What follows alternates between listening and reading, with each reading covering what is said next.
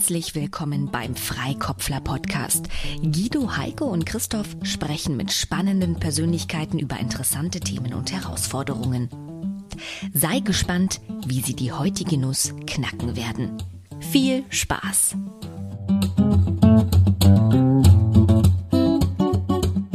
Herzlich willkommen, Olaf Hinz. Olaf ist Jahrgang 68 und lebt mit seiner Frau in Schleswig-Holstein. Nach seiner Zeit als Projekt- und HR-Manager bei der LB Kiel leitete er das Ministerbüro von Per Steinbrück und arbeitet seit 2004 als selbstständiger Berater mit Führungskräften, Projektleitern und Organisationen im Wandel. Getreu dem Motto Ungeplantes ist die Regel, findet er das Widerstand ein kraftvolles Signal, Veränderung die Regel und Segeln auf sich die angemessene Reaktion auf das aufziehende VUCA-Wetter ist. Als Sachbuchautor und Speaker ist Olaf gefragter Impulsgeber auf Konferenzen und Barcamps. Und wir sind gespannt, welches Thema du uns für die heutige Folge mitgebracht hast. Ja, hallo. Ich bin auch ganz gespannt, was daraus wird. Ich habe vor einiger Zeit ein Thema hochgeschmissen, sage ich mal vorsichtig, das mir begegnet ist in meiner Tätigkeit als Supervisor. Ähm, ich bin, werde immer mal wieder in Organisationen eingeladen, um interne Berater zu begleiten. Das sind oft Change Agents, das liegt eben an zum Beispiel dem Changemaker, einer meiner Bücher, wo ich darüber viel geschrieben habe. Aber es auch zunehmend bei sogenannten Agile Coaches. Ich bin schon lange in der Coach-Community, in der Profession der Business Coaches, Deutscher Bundesverband Coaching und bin keiner, der jetzt Agile Coach irgendeine von diesen Ausbildungen gemacht hat, sondern ich habe eine fundierte Berater- und Coaching-Ausbildung, die weit bevor Agile kam, schon lief. Die laden mich aber ein, weil sie natürlich als Supervisor äh, sich was von mir versprechen. Und zunehmend bemerke ich, auch noch woanders, aber auch in diesen Arbeiten. Und ich werde mich mal auf ein Beispiel konzentrieren, was ja besser ist. Wir können hier über ein Beispiel arbeiten. Da war ich in einer Gruppe von zehn Agile Coaches in einer Firma, die Anwendungen, Apps, aber auch Backend-Sachen baut für, für Finanzanwendungen, sage ich mal ganz allgemein. Und die berichteten jetzt in unterschiedlichen Facetten einer ganz konkret und die anderen schlossen sich sehr an, wie schwierig es sei, mit den internen Kunden umzugehen, also mit den Kunden, die die von ihnen betreuten Teams, die nach Scrum-Logiken arbeiten.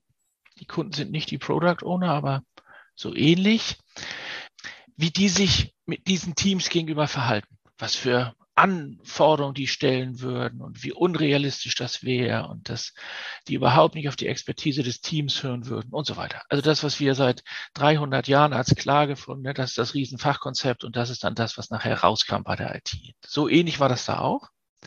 Liegt sicher auch in der Tradition von Finanzdienstleistern.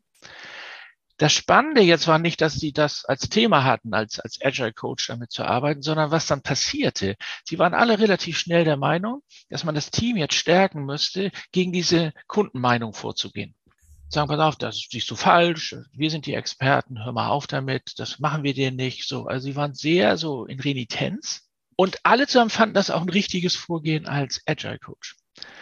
Also äh, ihm war wichtig, dass das Scrum-Team zusammenblieb, motiviert blieb. Und da habe ich dann so eine ironische Bemerkung gemacht und gesagt, naja, ist ja cool. Wenn man eine, eine Gruppe zusammenbringen will, wenn man die Reihen schließen will, dann sucht man sich einen Feind. Das hat natürlich da dann gut funktioniert und ich kann, man habe ja auch noch, noch mehr hanseatisch ironisch, so gut ich das kann, gesagt. Und dann ist ja total cool, dass ihr jetzt also die, den Auftraggeber so in den Fokus nimmt. Dann habt ihr wenigstens Zusammenhalt in eurem Scrum-Team, in eurem Developer äh, etc. Team. Ja, das fanden die auch.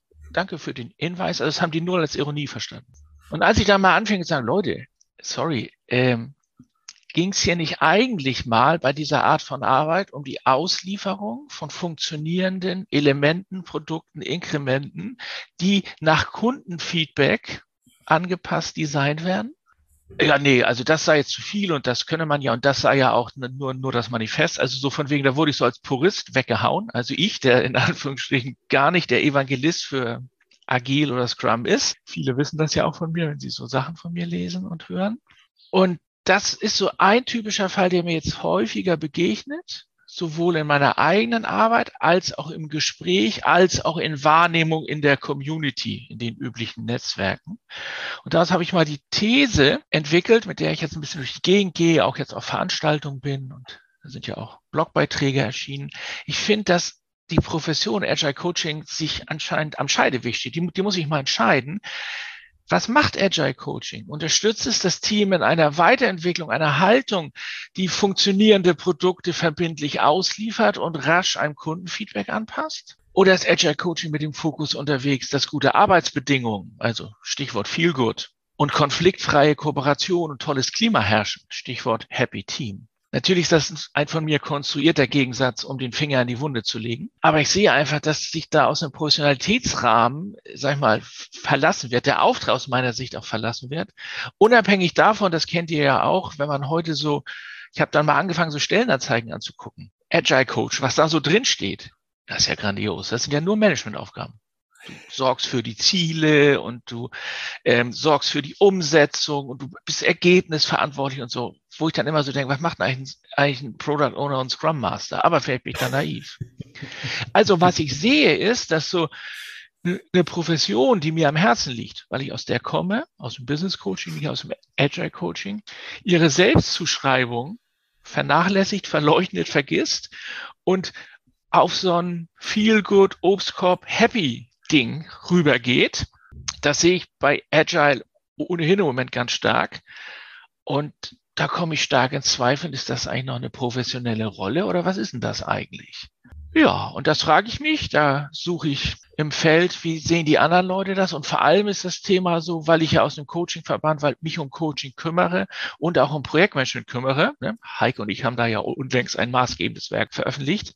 Ähm, wäre es nicht mal klug, für das Agile Coaching da auch mal eine Profession draus zu werden, mal klar zu sein, was man ist und damit auch als Professioneller klar zu sein, was man nicht ist und nicht einfach nur Wünsche zu erfüllen. Und wie könnte das gelingen? Also wie kann man Professionsbildung im Agile Coaching machen? Fragt einer, der eher außerhalb steht. Aber ja, diese ganze Coaching-Professionsbildung schon von vor 20 Jahren, da kamen die abnehmend Gesundheits- und Fitness-Coaches und dachten, sie seien dasselbe wie wir Business-Coaches. Ja, das ist das, was mich im Moment umtreibt. Spannendes Thema. Sehr schön, ja. Jetzt zu deinem Fall einfach, dass wir für uns wissen, äh, wo wir dran sein sollen äh, und wo wir uns dran orientieren sollen. Geht es, bist du noch bei dem Kunden? Also wird das noch weiterentwickelt oder ist es wirklich eine generelle Frage, dass du wirklich sagst, so die, auf dieser äh, eher Metaebene zu überlegen und, und äh, gedanklich vielleicht ein bisschen Struktur reinzukriegen? Oder Ansätze zu finden, ähm, wie das Thema auf der Metaebene sich gerade entwickelt und was man vielleicht selber dazu beitragen könnte, wie man sich selber positioniert in dieser generellen Entwicklung, wo das dahin führt. Ich bin eher auf der Metaebene, diesen Fall bei dem Kunden. Ich habe das jetzt ein bisschen geschildert, aber meine Augen zwingen die Ironie und zumindest Heike, ihr kennt mich gut, mich kann man dann so leicht nicht umschubsen. Also ich habe das da schon deutlich zum Thema gemacht und die Intervention wirkt gerade. Da bin ich erstmal fein wenn ihr da noch nebenbei was habt, was da eine sinnvolle Intervention in der Situation, nicht nur diese Art von Ironie, sondern zu sagen, und dann die Thematisierung, was ist eigentlich eure Rolle? Wenn ihr da noch was anderes hättet, gerne auch, aber mein Hauptpunkt liegt jetzt in dem, was ich danach auch mal ein bisschen in der Community verbreitet habe. Bin ich der Einzige, der, der das so sieht, treffe ich nur die Leute, A, und B, braucht Agile Coaching eine Professionsbildung oder darf es, und das ist ja meine These in der Überschrift, die ich jetzt vertrete, oder darf es zum Feel-Good-Management verkommen? Weil das fände ich wäre ein Verkommen. Ich, ich, hätte noch eine Verständnisfrage und gehe da noch eine Metaebene drüber. Ich höre da so einen gewissen Wunsch nach Generalität und Verbindlichkeit, was Definition von solchen Begrifflichkeiten angeht ich gehe fest davon aus, also ich habe, oder sagen wir mal so, meine Erfahrung ist, dass keine Organisation ist wie die andere. Dementsprechend ist auch kein Agile Coach in einer Organisation wie der andere. Ich kenne eine ganze Menge Agile Coaches, die sind alle anders. Und dieses, das, was ich so raushöre aus dem, was du geschildert hast, vielleicht irre ich mich da, deswegen äh, machen wir das ja auch in den zweiten fünf Minuten, dass wir nach Verständnisfragen fragen oder suchen. Hättest du gerne, dass es so eine belastbare Definition von Agile Coaching gibt, an der man sich besser orientieren kann, weil der, weder der Begriff Agile noch Coaching ist in irgendeiner Weise geschützt. Das heißt, es gibt nicht die eine Definition, an die sich alle irgendwie zu halten haben, sondern da macht ja jeder draus, was er will. Ich finde, beides stimmt nicht, Christoph. Also, ich finde nicht, dass jeder was da, daraus macht, was er will. Aber vielleicht sehe ich das auch nur selber so, weil ich arbeite seit 20 Jahren für etwas und das ist nicht Definition, da stimme ich dir zu, sondern ich rede ja von Profession. Einen Professionsbegriff okay. zu bilden, zum Beispiel in unserem Verband, hat uns Jahre gekostet. Supervisoren haben eine Profession gebildet, äh, Psychologen, die haben es auch geschafft, durch gesetzliche Anerkennung das dann hinzukriegen. Das meine ich nicht. Aber Professionsbildung, das heißt eine, eine, eine Selbstbeschreibung und zwar auf einer ethischen Handlungsebene. Das tun wir, das tun wir nicht. Daran kannst du unterscheiden, was angemessen, was unangemessen ist. Was noch drin, also die Definition ist nicht, das ist es, aber was wir definieren ist, was ist eher draußen und was ist eher drin. Unser Kompendium hat eine kleine zweiseitige Anzahl, ich glaube, es hat 30 Seiten oder DIN A5, wo wir das beschreiben. Andere Coachingverbände auch. In meinen Posts und so zitiere ich auch immer den Roundtable Coaching. Also es gibt ja Professionsbildung, eine mhm. Selbstbeschreibung zur Unterscheidung. Und das sehe ich beim Agile Coaching nicht. Und ich finde, so wie du das gerade zitiert hast, ich weiß nicht, ob das deine Position ist, da würde sich eine Profession das zu leicht machen, zu sagen, jedes Kind sieht anders aus. Das halte ich für unprofessionell. Das ist meine Position. Mhm. Wer ist wir? Du hast gesagt, wir haben was geschrieben, zwei Seiten. Der Deutsche Bundesverband Coaching, DBVC, in dem ich seit über 20 Jahren bin. Das ist einer der führenden Business Coaching Verbände zusammen mit dem Roundtable Coaching. Da sind noch andere dabei. Und wir liefern seit vielen Jahren Selbstbeschreibung für die Professionsbildung und unterscheiden uns damit von Life Coaches, Bindestrich Coaches und so weiter. Okay. Glauben wir jedenfalls. Äh, ich hätte noch eine ganz kurze Frage, Olaf. Hat sich diese Professionsbildung, die du beschreibst in deinem Verband, hat die sich bei den Coaches und hat die sich bei den Kunden auch so etabliert? Also jedenfalls in dem Ausschnitt, den ich beobachten kann, ja. Also bezogen okay. auf die Anfragen, deren Qualität im Sinne von wir suchen das und nicht mehr mach es besser, dem geht schlecht oder so. Und auch die Unterscheidung von das ist Business Coaching und das ist Fitness und Health und Mental und sowas alles. Die hat sich zum Beispiel bei Bestellern in Organisationen, in der Regel sind es Personaler, die so eine Regiefunktion haben, die hat sich sehr etabliert. Zum, okay. zum Teil, sag mal, wirst du auch angesprochen, weil du Mitglied einer, also ich werde zu 90 Prozent, wenn ich kalt angesprochen werde, Sie sind ja Mitglied, ich habe Sie auf der Website des Verbandes gefunden, deswegen frage ich Sie zu folgendem. Aber da draußen gibt es bestimmt noch ganz viele andere Sachen. Die, die kriege ich aber nicht mit. Okay. Gut. Fragen. So, mal loslegen. Dann sage ich noch eins zum Ende. Mir ist Agile und Agilität so wichtig, als dass das jetzt wie so eine Modewelle wieder untergeht. Und eben deswegen sage ich auch, dass es verkommt. Das fände ich hochgradig bedauerlich. Ich finde diese Konstruktion Scrum Master, Product Owner, Agile Coach zur Arbeit an einem Thema sehr sinnvoll. Aber wenn sie nicht durchgehalten wird und so, wie ich das eben beobachtet habe, dann wäre schade, dann stirbt uns hier eine sinnvolle Arbeitsform weg, weil sie verkommt. Das ist mein Antrieb, um das deutlich zu machen. Nicht, weil ich irgendwelche Zertifikate vergeben will. Genau. Lass uns mal loslegen, 15 Minuten, und danach werden wir nochmal die Gedanken dann zusammenbringen und uns nochmal gemeinsam austauschen. Also schmeiß den Riemen auf die Uhr. Läuft. Fang mal an. Weil Christoph das gerade so schön gesagt hat. Alle Agile Coaches sind irgendwie anders. Das macht es für den Kunden ja nicht leicht, ne? Das stimmt, also ich nehme das auch so wahr, weil es, es, gibt ja genau das, was, was Olaf ja bemängelt. Es gibt ja keinen, keinen Rahmen, an dem du dich festhalten könntest, wenn du buchst, beziehungsweise dich festhalten könntest, wenn du anbietest. Der dann sagt, ich äh, kann aber folgendes und ich mache aber folgendes und ich habe auch ungefähr, ich weiß auch ungefähr, worum es geht. Ja. Und für alle Beteiligten wäre das ja total schön. Also sowohl für die Agile Coaches, die sich auch so einer gewissen Professionalität äh, verschrieben haben und da gewisse auch Werte, Haltungen drunter verstehen, als Agile Coach unterwegs zu sein oder als Coach unterwegs zu sein, ist ja ähnlich äh, attraktiv für die, die Coaches sind, wie für die, die Coaches suchen. Ja. Und äh, da etwas Belastbares zu haben und ob man das jetzt Definition oder Professionalisierung nennt, äh, das ist für mich Wortklauberei.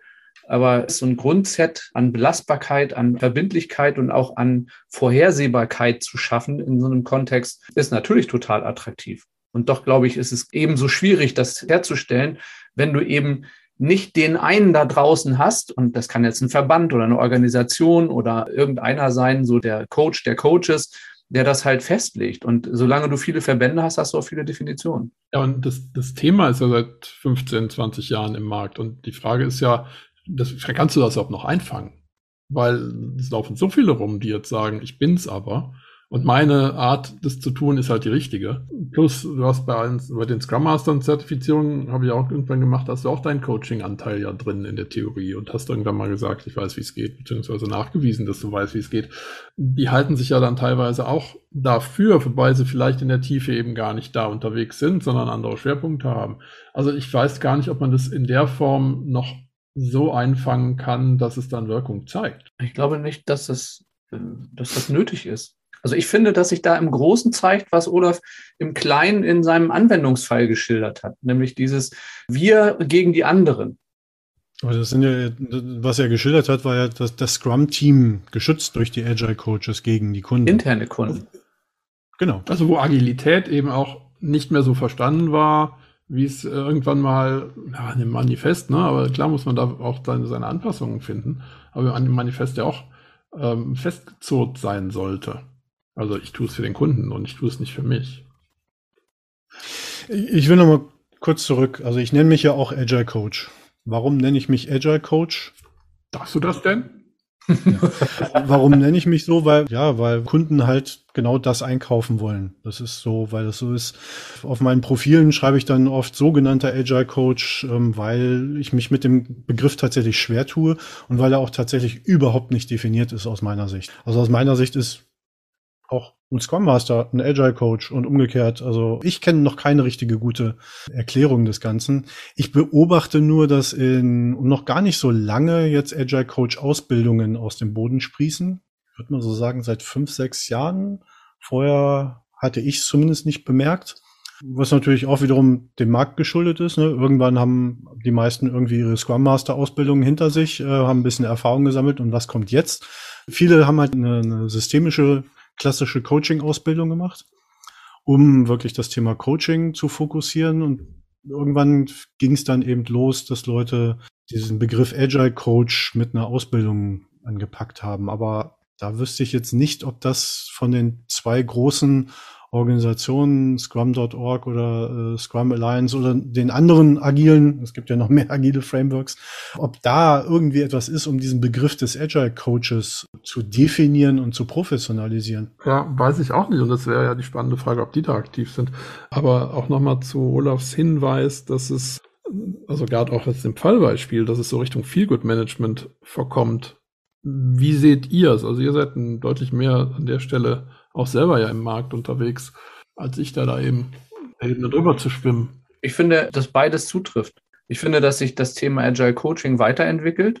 Und ich finde, dass sich das Thema mit auch durch, durch Menschen, durch Coaches, die eine Profession als Agile Coach ähnlich verstehen wie Olaf, dass die das weiterentwickeln, auch mit dieser Haltung, auch dass die Haltung weiterentwickeln und das dann auch so bei Kunden platzieren, also da eine hohe Wirkung erzeugen, einfach auf dieser Basis dessen, was Olaf geschildert hat. Ich glaube aber auch, dass es genauso die anderen gibt, die das als Feelgood-Management und als Label oder Fahne oder, ähm, Marketing-Gag verstehen, um irgendwie Geld zu verdienen und dann eher oberflächlich zu handeln.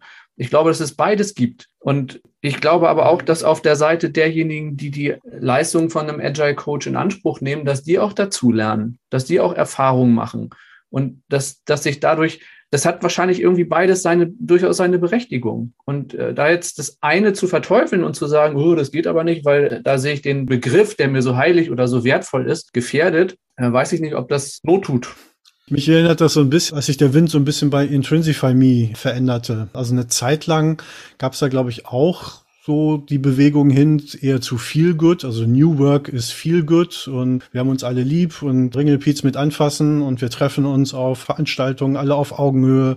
Und alles ist schön, bis dann irgendwann mal die Frage gestellt wird, wofür machen wir das eigentlich? Doch nicht zum Selbstzweck, nicht damit wir alle glücklich sind, sondern eben ja, ein Unternehmen verdient erstens Geld und warum verdient es Geld? Oder selbst wenn es kein Geld verdient, eben um Kundenbedürfnisse zu befriedigen. Und also dann wieder eher, ich will jetzt nicht sagen Gegenbewegung, aber die Kurskorrektur, nicht nur Feel Good Management, sondern ja, das macht vielleicht Sinn, um eben bessere Produkte, bessere Dienstleistungen für unsere Kunden zu entwickeln. Dazu macht es vielleicht auch Sinn, dass wir alle nicht in Angst vor unserem Chef irgendwie äh, den Job tun, sondern eben den Job gerne tun und intrinsisch motiviert sind, das Ganze zu tun, aber eben schon, um irgendwie die Welt zu verbessern, gute Produkte auf den Markt zu bringen, Kunden glücklich zu machen und nicht, damit wir oft im Job uns irgendwie alle lieb haben. Ja, du musst ja die Balance finden zwischen Leistungsfokus und Zufriedenheitsfokus. Also weil Happiness, finde ich, ist sowieso, also freudvoll arbeiten kann sein, aber Zufriedenheit muss auch reichen.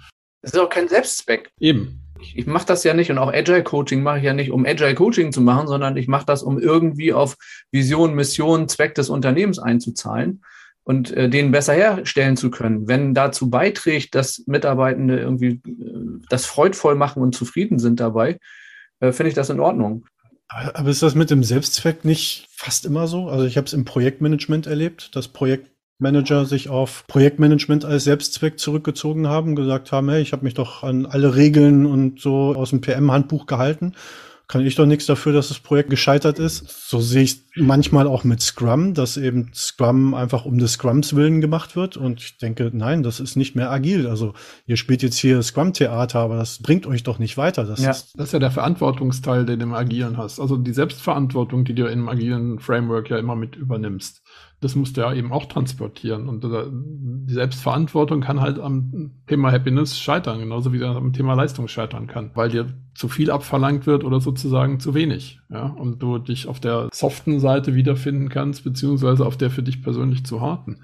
Von daher ist es eben, glaube ich, sehr schwierig, da die Balance zu finden. Aber ich würde gern auch nochmal ähm, Perspektive des Kunden reinbringen. Weiß der Kunde überhaupt, was er von diesen beiden Seiten braucht? Also woher weiß der Kunde, ob er eher den soften Teil eines, wir bringen mehr Zufriedenheit ins Unternehmen oder den harten Teil, wir müssen mehr an unserer Leistung arbeiten, braucht. Also wie die meisten Kunden sagen, werden sagen, ich brauche mehr Leistung. Einfach aus dem Gedanken, damit äh, Profitmaximierung zu betreiben. Aber manchmal ist das andere eben auch wichtig. Also hat vielleicht auch eine Frage für die Professionalisierung, hat der Agile Coach da eine Rolle, das auch ein bisschen zu steuern? Wie seht ihr das? Ich habe auch gerade gedacht, das ist nicht entweder oder, das ist sowohl als auch. Und ich weiß nicht, mein erstes Projekt als Agile Coach, zumindest war das so die Rollenbeschreibung, die ich da inne hatte, aber das ist so dermaßen nach hinten losgegangen, weil ich glaube ich, also ich war halt echt äh, grün hinter den Ohren und habe gedacht, ja, mit Werten und mit, mit innerer Überzeugung und mit all diesen Dingen wie Selbstorganisation und angstfreier Raum und, und so weiter, bin ich da reingegangen und das war einfach, das war nicht anschlussfähig für die Organisation. Die war so, so, so massiv hierarchisch geprägt, dass für die eigentlich das Thema, wir kaufen erstmal bunte Sessel und machen Obstkörbe, das wäre für die anschlussfähiger gewesen und hätte wahrscheinlich am Ende tatsächlich mehr Effekt gebracht für die Organisation. So ist es so dermaßen zurückgeschlagen, weil das, was ich als Angebot reingebracht habe in die Organisation, für die mittlere Managementschicht so bedrohlich gewirkt hat, dass die wirklich alles in Bewegung gesetzt haben, um das wieder rückgängig zu machen und dagegen anzukämpfen. Und das hat letztendlich hat dieses Projekt der Organisation insgesamt und ganz vielen Mitarbeitenden eher geschadet, als dass es genützt hätte. Und hätten wir es kleinteiliger gemacht, uns vielleicht eher auf das Thema Arbeitsbedingungen konzentriert, nach dem Prinzip, was ist denn überhaupt anschlussfähig und leistbar für die Organisation, wäre es vielleicht besser gewesen. Und aus dem Aspekt denke ich, wie cool wäre es denn, wenn wir als Agile Coaches beide Richtung gut bespielen können und aus der Situation heraus entscheiden können, was denn gerade wichtig ist. Und ich sag mal, so ein Thema Haltung kriegst du ja nicht weg. Das kannst du dir ja nicht irgendwie abschneiden oder sowas. Ne? Oder äh, heute, heute mache ich es äh, angstfrei und morgen mache ich es wieder zutiefst hierarchisch und Knüppel auf dem Kopf. Und, und dann einfach das als Bandbreite an Möglichkeiten zu sehen, was man als Agile Coach alles irgendwo an Angeboten machen kann und begleiten kann, um der Organisation zu helfen, einen Schritt weiterzukommen. Spricht das jetzt für oder gegen eine Professionalisierung? Also beziehungsweise nicht Professionalisierung, aber eine klarere Festlegung, was die Bandbreite ist. Also ich finde, es spricht dafür, weil du beide Seiten auch reinbringen müsstest in so einen Anforderungskatalog, mit beidem umgehen zu können. Ich finde es spannend. Und das, was mir gerade äh, als Begriff durch den Kopf geht, ist so das Thema, was ist der kleinste gemeinsame Nenner, der auch Dinge, die vielleicht eher Feel-Good-Management sind, zulässt, wenn es denn im Interesse der Organisation für Verbesserungen sorgt und wenn es mit dem, was ich so Unterhaltung und Werten und sowas äh, auch transportieren will, im Einklang ist. Und das ist nicht leicht festzulegen. Nee, ist es auch nicht. Also da brauchst du ja nicht nur viel Erfahrung, du musst eben Methodenkompetenz mitbringen, die Vielfalt verstehen, die Personen, die Menschen in ihrem Sein lesen können, die Organisation lesen können. Das ist mehr, als du in den meisten Coaching-Ausbildungen ja mitkriegst, weil es eben auch für mich diese organisationale Ebene nochmal hat. Und ja, und jede Coaching-Ausbildung hängt dann auch wieder inhaltlich und auch von der Haltung ab von dem, der dich da ausbildet. Ja. Also inzwischen weiß ich, glaube ich, zumindest kommen mir gerade wieder ein paar Ideen. Also ich weiß, dass die Scrum Alliance da sehr, sehr in die Richtung geht. Ich weiß es aus dem Gespräch mit einem, mit einem Trainer, dass sie quasi die Anforderungen an die zertifizierten Trainer hochdrehen und stattdessen eben mehr gucken, mehr in die Breite zu gehen über die Coaches. Also nicht noch mehr Trainer, die dann wiederum andere zertifizieren, sondern jetzt versuchen so ein bisschen anders zu steuern und einfach gucken, dass mehr Leute vielleicht diese Coaching-Ausbildung, die Enterprise, Agile, ich weiß nicht genau, wie sie es nennen, also stärker in diese Coaching-Rolle hineingehen. Also da passiert, glaube ich, schon etwas. Und ich glaube, das wird auch dann peu à peu, so wie es halt immer ist, irgendwann bei den Einkäufern zumindest ankommen. Ich weiß nicht, ob es bei HR in dem Fall ankommt, aber bei, so wie ich zumindest mit Scrum Master Ausbildung und so weiter ansehe, zumindest bei den Einkäufern ankommen, die dann auf die Zertifizierung achten. Also da geht es dann weniger um die Profession und ein Selbstbild ähm, darauf eben zu achten, sondern eher tatsächlich dann doch wieder Zertifizierungen und Häkchen hinter. Aber auch da gibt's ja vielleicht nicht nur entweder oder, vielleicht äh, führt das ja trotzdem dann auch dazu, ähm, das stärker zumindest zu konkretisieren. Was bedeutet überhaupt diese Coach-Rolle? Dass das weniger diffus wird, weil also ich kenne Unternehmen, da heißen äh, die Scrum Master, die operativen Scrum Master, die operativ mit einem Team arbeiten, sind halt auch Agile Coaches. Ich kenne Unternehmen, bei denen sind Agile Coaches dann halt da drüber liegend. Das ist dann auch teilweise eine Karrierestufe. Also erst bin ich Scrum Master, dann bin ich Senior Scrum Master und dann werde ich irgendwann Agile Coach, was ich fatal finde, weil wenn ich, wenn ich viel wirksamer mit einem Team bin, heißt das noch lange nicht, dass ich dann gut bin, irgendwie über den Teams zu schweben oder mit mehreren Teams irgendwie zu arbeiten und organisational zu arbeiten. Das finde ich echt fatal, da eine Hierarchie reinzubringen und eine, eine, Leiter reinzubringen, die man nur hochgehen kann und nicht mehr runtergehen kann. Ja, da hast du eben diesen organisationalen Aspekt, den du da ja immer, also diese Selbstverantwortung, Selbstorganisation, die du ja eigentlich gerne hättest, führst du da in einer gewissen Form ja wieder so ein bisschen ad absurdum. Also das ist auch nicht so ganz easy. Aber wie findest du als Unternehmen, als Organisation raus, was du da genau brauchst und wie du es dann ein- und umsetzt? Ich glaube, wir sollten Olaf mal mit reinnehmen. Ich habe so zwei Herzen in meiner Brust. Das eine ist ja, so fragen, wie kann man das einfangen? Ich nenne mich Agile Coach, weil Kunden das einkaufen wollen. Professionalität wäre schön für die, die Coaches sind und für die, die suchen. Genau, das ist ja das, was mich antreibt, überhaupt so ein Ding mal ins Wasser zu werfen. So, so. freue ich mich, dass das auch andere so sehen. Auf der anderen Seite ist das Risiko, wenn man so eine Provokation macht wie ich und so einen Gegensatz darstellt. Und natürlich im nächsten Satz, das habe ich bestimmt hier auch gesagt, sagt, das ist ja nur ein konstruierter Gegensatz, dass trotzdem nur der Gegensatz diskutiert wird. Und dann ist so Sache, ja, Happiness ist doch nicht schlecht. Das hat damit zu tun, das mag ein Fehler von mir sein, aber wenn ich so Themen setze und um in diesem Noise, den wir alle haben, dann mache ich manchmal so eine, so eine, so eine Provokation. Natürlich ist beides sinnvoll, um das nochmal deutlich zu machen. Ich finde, das kippt gerade ist eben nicht mehr beides, mhm. so Christoph, weil du das gesagt hast. Ne?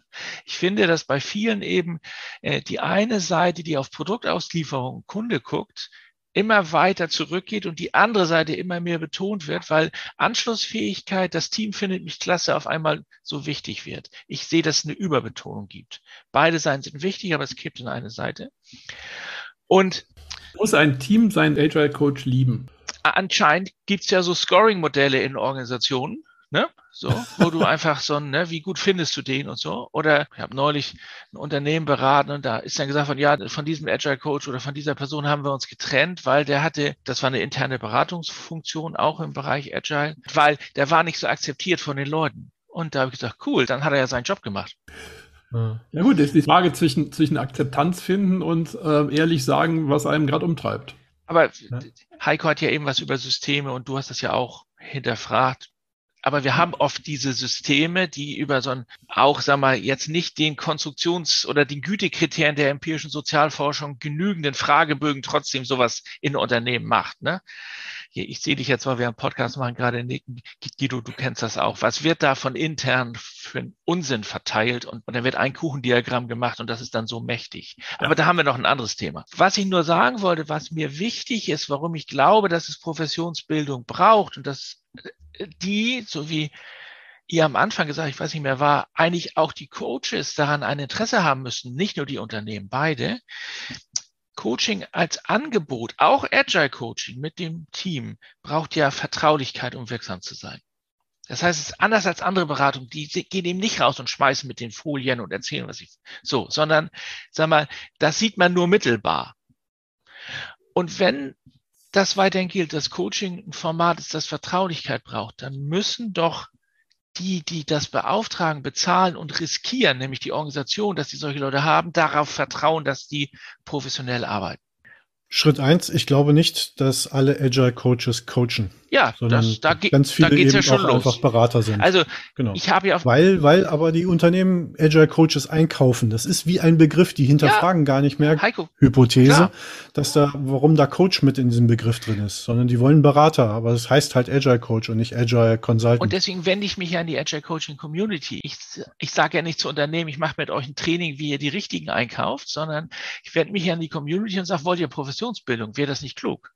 So, also mhm. das Unternehmen, das machen, was sie machen. Und natürlich, ich habe das ja auch ausgeführt in den Beiträgen, die ich vor kurzem publiziert habe. Es gibt immer noch diese Trainervariante von Agile Coaching, so wie eben ja. der Coach, wo eben, also das sind die, die eben sagen, hier, Spotify Tribes ist das Beste und das müsst ihr jetzt auch machen. Oder bei Google läuft das so und so, das machen wir jetzt hier auch, ne? so Spielsysteme. Dann gibt's die Beratervariante, das ist die häufigste, die haben vorher eine Scrum-Ausbildung in der Regel gemacht und ziehen Scrum durch oder eben das sogenannte Spotify-Modell oder Tribes oder, aber die haben so ein Format und dann das, sag mal, ziehen die durch wie so ein Hardcore-Berater. Und dann gibt's auch noch die dritte Klasse, Heiko, Agile Coaches, die tatsächlich Moderatoren und Coachings machen, so, die unterstützen, die Haltung entwickeln, die eine Methodenschatz haben, die Guido auch eine Erfahrung haben. Ich sehe mit großer Kritik auch, dass die klassischen Business Coaches, dass man 26-jährige Bachelor-Absolventen zu Coaches zertifiziert. Das geht nicht. Das, also man kann die Arbeit Doch, nicht. das geht. Ja, ja. Aber man kann die Arbeit, einfach, ne? man kann die Arbeit nicht tun. So, also. Aber man hat den Zettel. Und insofern, Heiko, klar, die Leute bestellen ganz oft einen Trainer, mach meine Leute, bring die dahin. Das sind ja auch oft so Coaching-Aufträge, ne? Der Manager ist kaputt, macht den heil. Hier, ne, das Team ist kaputt, macht das heil, trainiert das anders, Felix Magath. Oder eben diese Beratervariante, ne? So für, wir haben jetzt 20 Scrum Master eingestellt und trotzdem wären wir nicht agil, dann müssen wir eben noch 10 Agile Coaches einstellen. Dann werden wir endlich agil. Und wie wird das Unternehmen agil, indem wir noch mehr Scrum Master einstellen? Das gibt's, Heiko. Aber all das ist für mich, und das ist nur mein Punkt. Ich will nicht die Welt retten und was Scrum.org macht, um mehr Geld zu verdienen, ist mir scheißegal. Ich wende mich an die, die Agile Coaching ernsthaft machen und ich finde, das jedenfalls geht mir und den Kollegen im Verband so, wir sollten selber ein Interesse daran haben, dass wir uns professionalisieren, damit der Unsinn aufhört. Und den kann ich nicht einfach so laufen lassen. Dann bin ich vielleicht ein bisschen anders als Christoph so. Weil du weißt, wie Coaching richtig ist. Deswegen muss das. Nee, Christoph, das habe ich nicht gesagt. Das, das ja, aber das, das, das, klingt so raus. Also, wenn du sagst, das geht nicht bei bestimmten Dingen, die der Markt und das Zusammenspiel von den Leuten, die da draußen sind, mit und bestimmte Interpretationen aus bestimmten Begrifflichkeiten ableiten, dann machen und dann jemand hingeht und sagt, das geht nicht, dann äh, weiß das besser ist meine Schlussfolgerung, meine Hypothese. Und ich finde auch, dass das okay ist. Also ich finde auch, dass das ja wertvoll ist. Und ich finde auch, dass man sich mit denen zusammenschließt, die da eine ähnliche Haltung, eine ähnliche Absicht, auch ein ähnliches Verständnis von haben, dass man sich da organisiert, damit man eben nicht alleine ist und damit man eben auch eine lautere Stimme oder eine größere Bandbreite an Wirksamkeit einfach erzeugt. Was ja auch wiederum ein Verkaufsargument sein kann, auch wenn das nicht implizit gleich so die erste Absicht dabei ist, aber Orientierung zu geben über die Erklärung der eigenen Haltung dazu und was ich damit machen will und wie ich das verstehe, finde ich ja völlig in Ordnung. Ich glaube, dass gerade das Orientierung geben ist extrem wichtig. Ja. Wenn man wahrnimmt, und das haben wir im Endeffekt ja auch selber jetzt nochmal dargestellt, dass das in verschiedene Richtungen läuft. Das nehmen wir ja selber auch wahr. Ist ja nicht Olaf alleine, der das so sieht. Aber in, de, in so einem Umfeld nochmal Orientierung zu geben, halte ich für enorm wichtig. Also ja.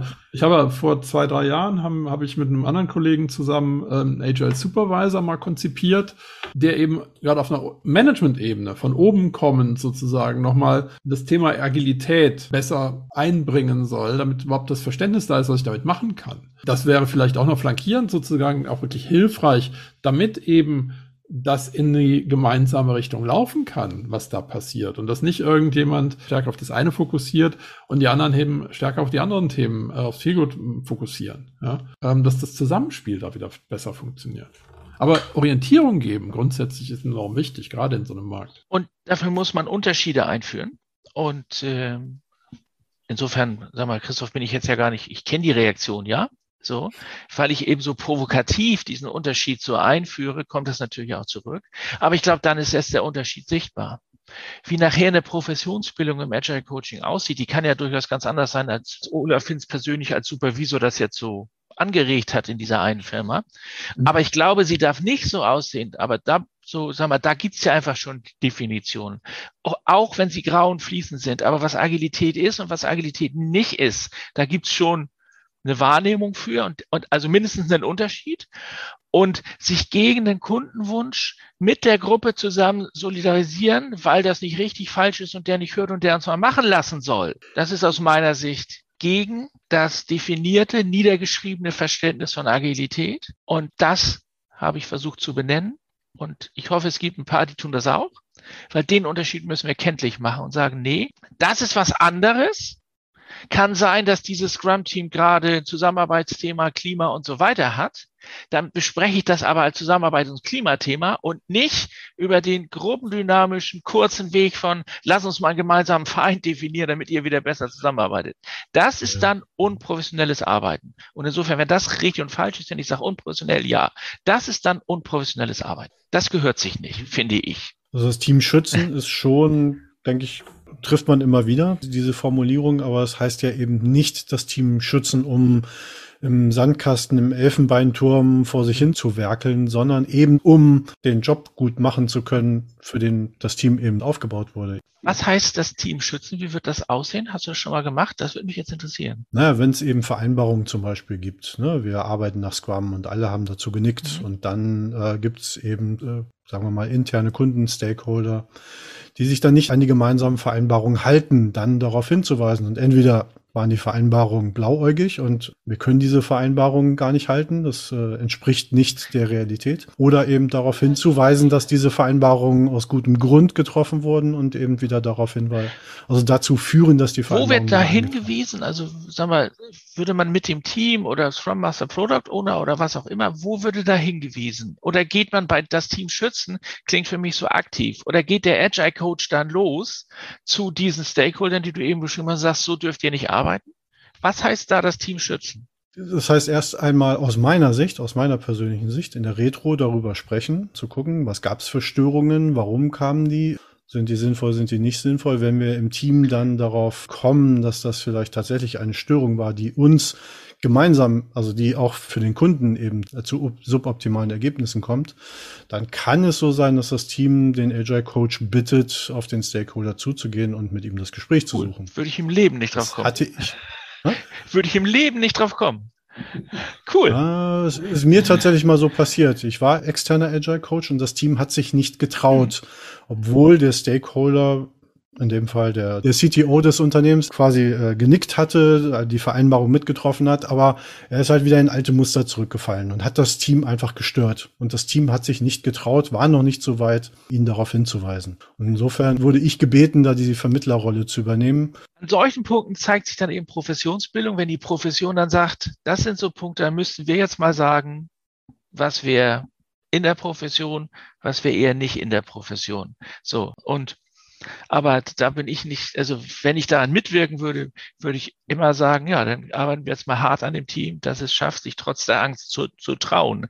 Aber ja. einen Boden zu schicken, das veränd, da wird das Team nicht erwachsen. Aber das müsste man dann genau diskutieren. Das, Genau. Ne? Aber das, das wäre genau so ein Punkt von Professionsbildung, wo sich Professionsbildung zeigt. Und, und wo Leute dann auch sagen, ja, ich verstehe euren Wunsch, aber das geht nicht, weil hier ist Profession und das sind die Ethikgrundsätze, nach denen ich arbeite, bla bla bla bla bla. Das ist genau, aber dann schönes Beispiel, was ich damit meine, dass Professionsbildung braucht. Es, diese Frage darf nicht, finde ich, finde ich, aber vielleicht bin ich naiv, darf nicht von jedem individuell einfach nur so beantwortet werden. Da wäre es besser für den Markt und für alle, dass man da wüsste, was da so passieren würde vorher. Oder nochmal weiter ausdifferenzieren. Ja. Also ausdifferenzieren in Bezug auf Professionalitätsbildung in jedem Fall, ähm, aber vielleicht auch eben nochmal in den Rollen. Aber das machen wir dann in der nächsten Folge. Ne? Ich finde, jetzt sind wir, äh, glaube ich, an einem guten Punkt, wo wir das abrunden können, sagen, Olaf, herzlichen Dank für das Thema, echt spannend und wahrscheinlich nicht auszudiskutieren oder nicht zu Ende zu diskutieren. Vielen, vielen Dank. Ich bin ja, ich bin ja ums Haus. Man kann mich ja treffen und, und erreichen. Das muss ja nicht zu Ende sein. Ja, immer gut, ne? Jo. Okay, vielen Dank. Herzlichen Dank. Und dann äh, schauen wir, wie es weitergeht.